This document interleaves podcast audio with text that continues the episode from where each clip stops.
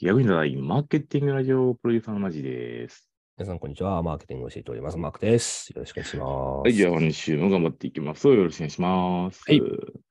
はい、じゃあ一発目、トークテーマはこちらでございます。はい。えー、続ける力。はい。続ける力。モチベーションが下がったとか、三日坊主脱却するとか、うんなんかありますか、っていうところですけども。そうね、なんかあの、このラジオがもう2年半から3年ぐらい続いてるわけですけど、うん。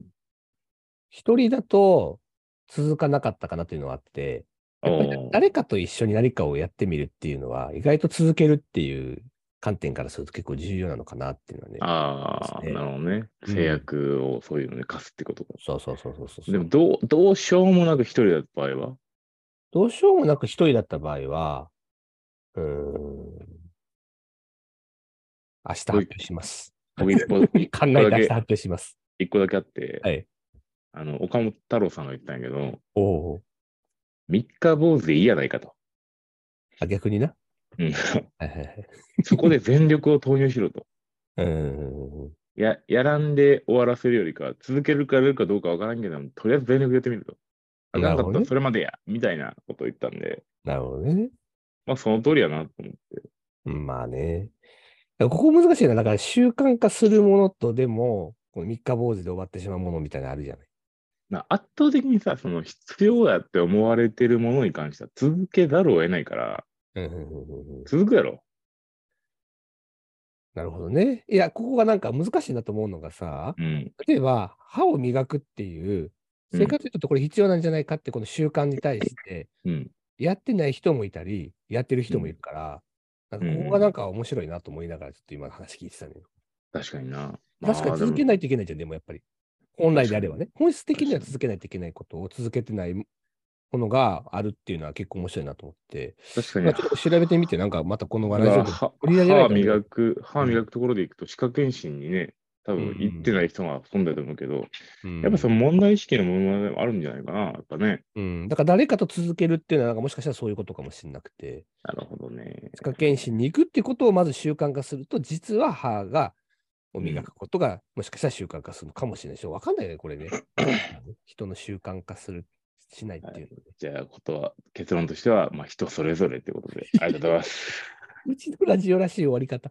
はい、はいということで、今日のニュースいきましょう。今日はね、えっと、まあ、岸田総理がね、内閣があのなんかそのスタートアップ育成5か年計画みたいなことをなうんか、んうんうん。えー1兆円ぐらい予算計上されましたけれども、はい。えーちょっと今日は別にそれを取り上げるわけじゃないんだけど、えー2023年にヒット間違いなしの海外のスタートアップサービス7選ということで、えーっと、なんかいろんなサービスが紹介されてたので、ちょっとご紹介がてらディスカッションできたらいいなというふうに思っております。お願いしというまことですね、。今日はもうなんかね、2分ぐらいでパパパパッとね、えーそれぞれ紹介していきたいんですけれども、まず1つ目のサービス、これ、B リアルっていうサービスが紹介されてるんですけど、これ知ってますかリアル知らなない友達とだけリアルな写真を共有するサービスらしいんですね。どういうことよ。フランスの、えっと、スタートアップが提供しているサービスらしいんですけれども、えフィルターや加工なしのよりリアルな写真をリアルな友達とだけ共有することを目的とした。あー、なるほどね。でこれ何かというと、ユーザーさんが2分間だけ写真を撮ることができて、背面カメラで行動を撮影すると同時に、前面カメラでユーザーの写真を撮影する。リアルやここでな。。ここでこんなことやってますっていう、なんか、自分の顔と、その、ここにいるっていう場所の両方ともの撮影があーできるらしくて、で、このユーザーさんは2分間の制限時間外に写真を一応撮り直したり、投稿したりすることができるらしいんだけれども、撮り直したことはその友達に通知されると。なるでほど。画像の加工とかフィルタリング編集は一切できないから、単に写真をただ撮り直すことだけしてるらしくて、なるほど本当にリアルな画像だけが共有されるっていう風にね、サービスらしいんですけども、これが実は、あの、アメリカでめっちゃ流行ってるらしくて、うん。あの、利用者が、実はあの、だいたいアメリカのティーンエイジャーの3分の1が B リアルを毎日利用してるらしいんです、これ。いやー、すごいね。でわ、利用まあ、率わかるけどね、やっぱり。。そううそうんなんかね、あのーこれで言うと、だから導入当初の利用率で言うと、インスタが16%だったのに対して、この B リアルが34%っていうふうな数字が出てるんですけど、なんかその位置情報シス、位置情報のアプリとかも含めて、やっぱりそのリアルなんよね。そのなんかね。うん確かに日本面で白いもなゼンリーみたいなやつがちょっと流行ったりとかさ、うんリアルにまあでもそのさ一緒にいるやつが、まあ、このニュースもこれで終わりにしたいんやけども、あうのん、俺とかマークさんやったらずっと机の写真と、もう本当にひどい顔しかないん で、やっぱ20代なんでしょうねっていそううそとうそこうろ一日一回ねで、はい。ランダムな時間にアプリから今日はのい B リアルを投稿する時間ですっていう通知が届くらしいんだけど、うちらはは常いにうん机ただののリア前にル。届くってそいうう。ただのリアル、ただのリアルなんで、はい。何も面白くないと思います。ありがとうございます。はい。という、まあ、サービスがありますよと。で、2つ目はね、これちょっとさらっといけるかもしれな いけど、アダあアあー、ダってういうんねうんうんあの誰でもサイトとアプリが作るノーコードツールが流行りますよというやつですね。この辺はまあ、ノーコードツールが流行るよってやつと。次、えー、コーリンってやつですけれども、3つ目、コミュニティ型ポッドキャスティングプラットフォームということで、これは、ユーザーがライブのオーディオを、コンテンツを作成して、一つのプラットフォームで楽しむことができるポッドキャスティングアプリですということでうんうんまあ、オイシーとかああいうものに近いやつですね。うんこういうのが一応流行りますよというふうに言われていると。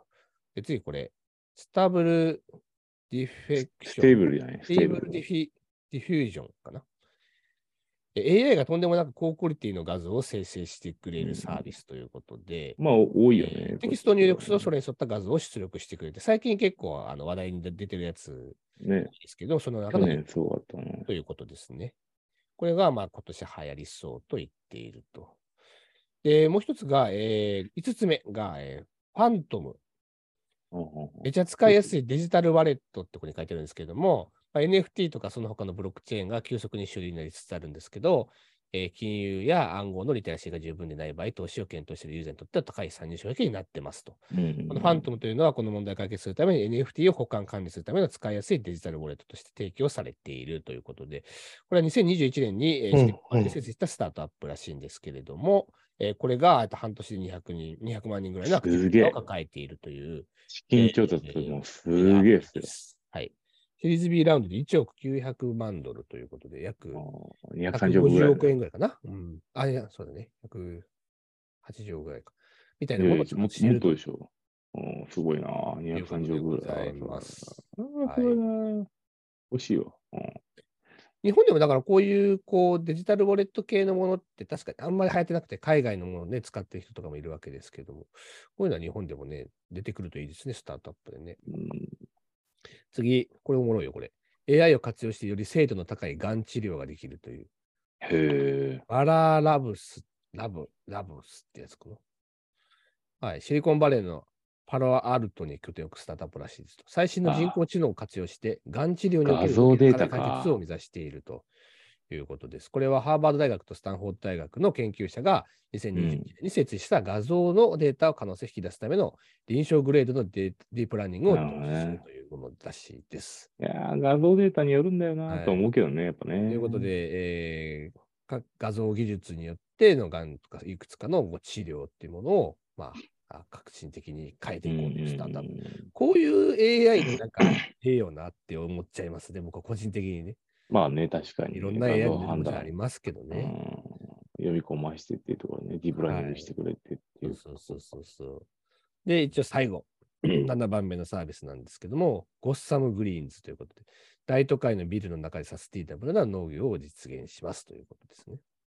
うんうんこれは、えー、これ多分先週取り上げたのかな、これ。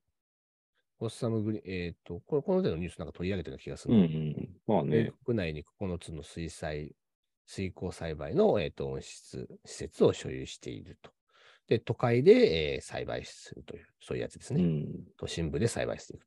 ビルの中で、えー農産物を参戦するという、そんななるほどス。タートアップがまあ流行るよという、そんなお話でございました。はいでもネットと、ネット系とさ、うあん、の、リアル系やとどういう比率やろえーっと、これ7個リアル紹介されてるやつですよ。リアルなものがあっあーそうて、そうこれもリアルなものうリアルでか。、うんこれネ言ったッよねト系やな。ファントムネット系。これもネッで、トやな画像生成サービスもネット系。 22、で、えー、コーリンっていうサービスもネット系。で、アドロ42、もネット系。 52、やっぱ5対2 B か。リアルもネット系。だから、5個ネット系で2つが、えリアルか。ー、いうことですね。やっぱもっとリアルやりたいな。うん。まあ、だけどさっきのさ、なんか6番目に紹介した、この、ちょっと読み方がわからんけど、このバラ、うん、うん。バララブスっていうさ、うん。サービスなんかはさ、いいよね。こう医療技術のためにこう人工知能生かすとかっていうのまはあそうね生活が豊かになるよだからねう。んこういうリアル系のスタートアップはね。確かに健康診断行ってもさ、画像診断されんねんけども、その先生が、うーん、そうですね、大丈夫ですっていう、あの大丈夫です、 大丈夫じゃないかな。毎日何百人も見てある人が、大丈夫ですって言われるからな。うん。うんまあ、それはわかんないけど、お前疲れてた時のとか、目がかすんでとかさ、うんもしかしたらなんかその、埃にフィルターがついてきてみたいな、なんかそういうのがあったらさ、どうすんねんと思うねんけど、ねえやっぱそういうところはやっぱちょっと機械化したですねっていううん感じでございます。ありがとうございます。はい。ということで、まあ、スタートアップにもまた今年注目ですということはでいした。。じゃあ本日も終わはってください。いってらっしゃい。バイいババイバイイ